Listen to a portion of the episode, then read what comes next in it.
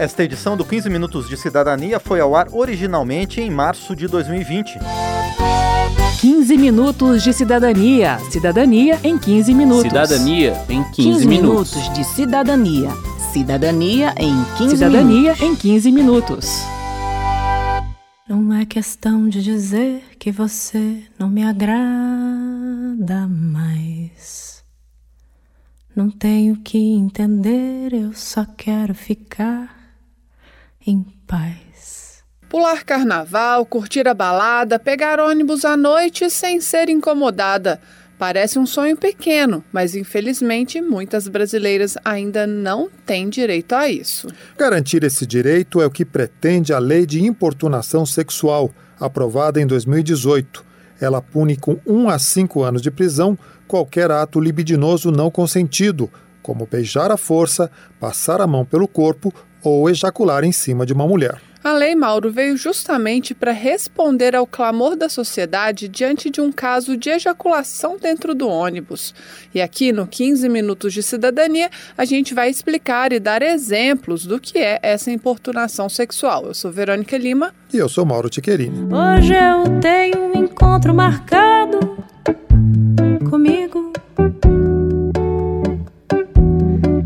Adianta chamar, me ligar, procurar, que eu não vou, eu não vou. Antes da publicação da lei de importunação sexual, o Código Penal já puniu estupro, que significa constranger alguém a ter conjunção carnal ou outro ato sexual mediante violência ou grave ameaça. Com a nova lei, as mulheres ficaram mais protegidas, uma vez que qualquer ato libidinoso realizado com ou na presença de outra pessoa sem a permissão dela passa a ser crime.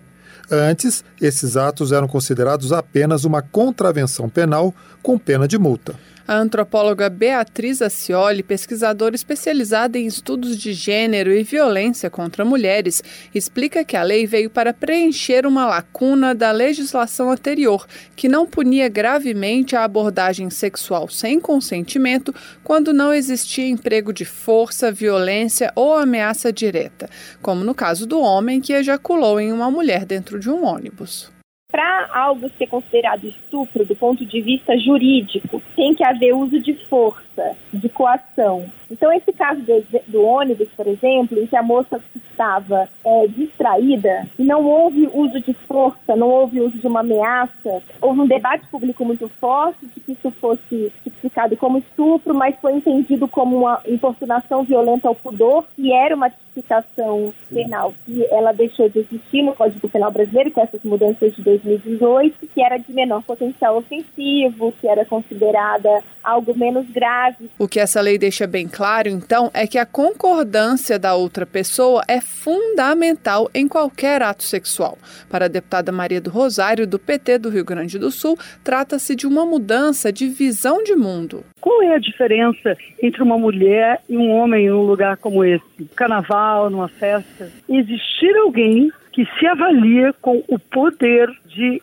abordar indevidamente uma pessoa e agir de forma a assediá-la, a importuná-la, a abusá-la ou chegar a circunstâncias de estupro ou de violência de qualquer natureza. O que faz com que isso aconteça contra uma mulher não é se a roupa é curta, não é se o cabelo está preso, não é a maquiagem, não é a forma com que ela dança, não, não é nada disso. É a cultura que está expressa de que o homem sente-se com poder de fazer isso contra a mulher. A discussão sobre o consentimento é importante porque muitas vezes a roupa ou a atitude da mulher é compreendida pelo homem como permissão para que ele avance. E para deixar bem claro que a coisa não é por aí, o governo federal lançou no carnaval de 2020 a campanha Assédio é crime, hashtag não tem desculpa. No vídeo, a mensagem é: Carnaval não é desculpa, a roupa dela não é desculpa, bebida não é desculpa.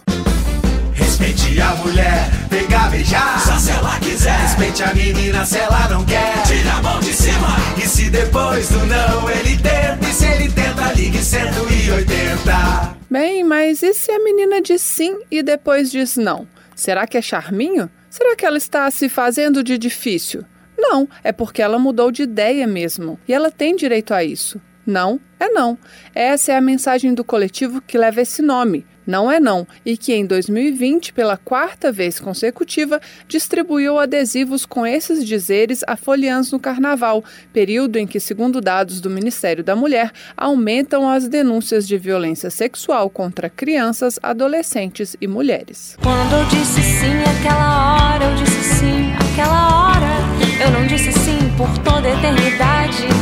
Eu não sei se. E como estamos falando de carnaval, vale lembrar que o estuprador ou violador não pode alegar estar bêbado ou drogado ao cometer uma violência, porque responderá pelo crime como se tivesse consciência do que estava fazendo, porque teve consciência ao beber ou ao se drogar. O Código Penal também prevê o crime de violação sexual mediante fraude ou outro meio que impeça ou dificulte a livre manifestação de vontade da vítima, como embebedar ou drogar outra pessoa de forma proposital com o objetivo de ter relação sexual. Será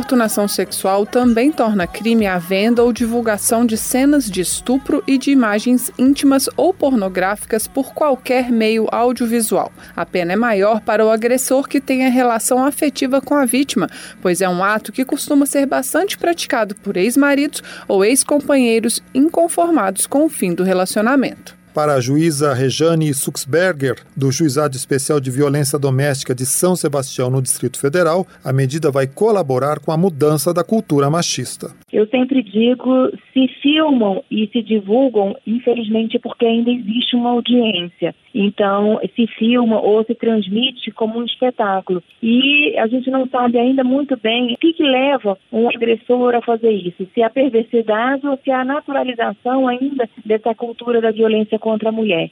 Então, a gente observa que é necessário crimes como esse sejam tipificados, que sejam trazidos a lume da sociedade, que sejam divulgados esse tipo de sanção, mostrando que, felizmente, não mais é permitido esse tipo de postura machista e essa conduta violenta contra a mulher. Além de constranger, a importunação sexual pode deixar traumas também, como afirma a assistente social Bela Soares, responsável por uma associação de mulheres que acolhe vítimas de violência no Distrito Federal. Ela conta que muitas mulheres não gostam de denunciar esse tipo de abuso por se sentirem ainda mais vulneráveis. E ela diz assim: Ah, Bela, não vou denunciar, eu tenho vergonha. Além de ter acontecido comigo, ainda vou ficar me expondo, tanto na delegacia quanto nos outros lugares. E a mulher tem que acabar com isso. Ela foi molestada, ela foi estuprada, ela foi violado o direito dela, ela tem que correr atrás. E a gente orienta muitas mulheres a fazer isso. Por conta dessa dificuldade da vítima, a lei autoriza qualquer pessoa a denunciar uma situação de violência sexual. E o Ministério Público pode processar o agressor mesmo sem o consentimento da pessoa agredida. Segundo a promotora de justiça Mariana Távora, existe interesse público em levar essas investigações adiante, pois a violência sexual afeta toda a sociedade. A própria vítima pode ir à delegacia de polícia, é, registrar um boletim de ocorrência, não vai precisar, a policial não vai precisar mais pedir autorização dela para seguir com o processo, vai ter que seguir, mesmo que ela desista disso, esse processo vai seguir. Alguém que sabe pode fazer uma denúncia anônima pelos canais de denúncia anônima, 180, Disque 100, ouvidorias, a gente tem ouvidoria no Ministério Público, você pode é, fazer comunicação anônima de uma pessoa que esteja sofrendo violência, dar alguns dados mínimos da pessoa, é, o autor, assim, suspeita-se de tal autor. Quero saber. Quero saber. Como estamos falando de mudança de cultura, ainda surgem muitas dúvidas sobre o que configura ou não o crime de importunação sexual.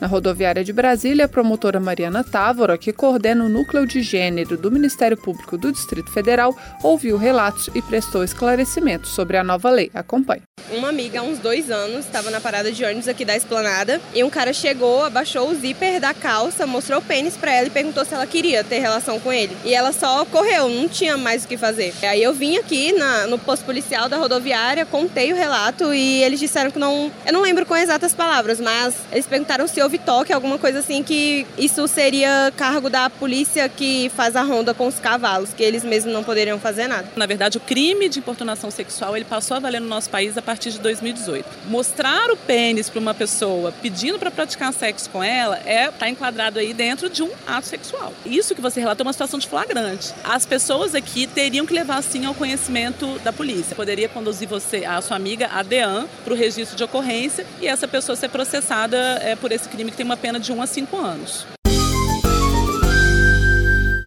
Eu ficava com o menino, aí eu parei de ficar com ele por N motivos. E aí, numa festa que a gente se encontrou, é, ele pediu pra ficar comigo e eu falei que eu não ia ficar com ele mais. Aí ele me segurou, me empurrou na parede, falou que eu ia ficar assim com ele, ele tava bêbado. Eu comecei a falar não, não, aí as pessoas vieram e falou não, ela não quer, que não sei o que. E ele ficou meio agressivo, falando ela quer sim, que não sei o que, ela tá fazendo drama, mas eu realmente não queria. Ela poderia registrar uma ocorrência e, nesse caso, incide a Lei Maria da Penha, porque você tem uma relação íntima de afeto, né? A Lei Maria da Penha ela não é, exige que você tenha uma relação duradoura de afeto. Pode ser uma relação, até porque a modernidade traz novas, novas formas de relacionamento, né? Você poderia pedir medidas protetivas para ele não se aproximar, não manter contato, até porque a gente tem muitos casos de, de separação aí, mesmo que sejam de relacionamentos fugazes, que podem dar margem a outras violências, até feminicídio. Então é importante registrar a ocorrência, pedir uma medida protetiva e nesse caso o crime seria o crime de importunação sexual, porque ele tentou te beijar for. Não foi a força, né? Ele meio que tentou te pressionar a um beijo, né? E se usasse de uma violência ou de uma grave ameaça, isso poderia até caminhar para um estupro. Rayane. E eu acho que foi no ano de 2015, eu no carnaval aqui de Brasília mesmo, aconteceu essa situação comigo, de eu estar andando no, na multidão e um rapaz chegar em mim, me puxando, como se fosse assim, né? Pegar e ter que aceitar tudo. Puxou pelo, pelo braço, já veio já com a intenção de, de me beijar. Foi que eu peguei e falei assim, não. O crime de importunação é, sexual, que seria, que daria para enquadrar nessa conduta, ele só veio para nossa realidade em 2018. Então, como isso aconteceu em 2015, o que a gente poderia pensar seria numa uma perturbação, é uma contravenção de perturbação da tranquilidade. Hoje não. Hoje, se ele vem, te puxa, tasca um beijo sem o seu consentimento, aí seria crime de importunação consumado, ou seja, ele foi consumado, ou no seu caso que ele tentou e você disse não e ele respeitou, seria uma, a gente poderia pensar aí numa tentativa da importunação. Mas é sempre muito bom lembrar que consentimento é tudo nessa vida. Meu nome é Caio Rodrigues. Como a gente pode entrar num ônibus muito cheio assim, sabe? Como passar de um jeito que não. Porque mesmo a gente não querendo, acaba fudendo, né? É só ter o cuidado sempre de pedir licença, de falar perdão. Encostei na senhora, me desculpa, não foi minha intenção. Para enquadrar, vai ter que mostrar que passou a mão nela no lugar indesejado. Então tem que mostrar que ele estava com uma intenção ali de satisfação sexual. Então, se você passou porque estava cheio e encostou naquela pessoa sem essa intenção, não vai ficar caracterizado o crime, tá? Tem que mostrar que você foi lá, tocou sem o consentimento, com essa intenção de importunar com desejo sexual.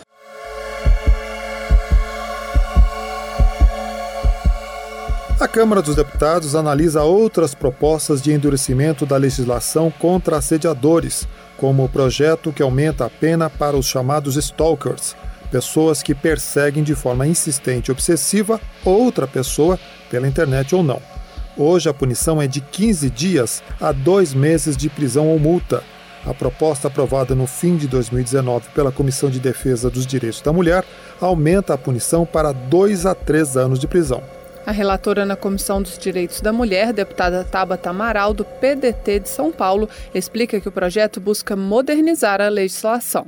Essa é uma lei que a gente atualizou de 1941, ou seja, muita coisa mudou na sociedade, surgiu a internet, então a gente está mostrando que, olha, estamos nos modernizando, mas também dizendo que isso é grave. Marisa Sanematsu, diretora de conteúdo da organização feminista Instituto Patrícia Galvão, afirma que a ideia não é ficar mandando gente para a cadeia, mas evitar que se banalize a violência. O que acontece é que devido à falta de um enquadramento, de uma tipificação, esse tipo de prática, que é uma violência, ela acaba sendo banalizada. Termina aqui o 15 Minutos de Cidadania, que teve produção de Cristiane Baker e Marcos Brito, reportagens de Lara Rage, Paula Bitar, Mônica Tati e Verônica Lima, trabalhos técnicos de Indalécio Vanderlei, edição e apresentação de Mauro Tchequerini e de Verônica Lima. O 15 Minutos de Cidadania é produzido pela Rádio Câmara e transmitido pelas rádios parceiras em todo o Brasil, como a Pop Mix Rádio Web de Jataí, Goiás. Uma boa semana e até o próximo programa. Até lá! gente acabou de ouvir esta edição do 15 Minutos de Cidadania, que foi ao ar pela primeira vez em março de 2020. 15 minutos de cidadania. Cidadania em 15 minutos. Cidadania em 15, 15 minutos. minutos de cidadania. Cidadania em 15 Cidadania minutos. em 15 minutos.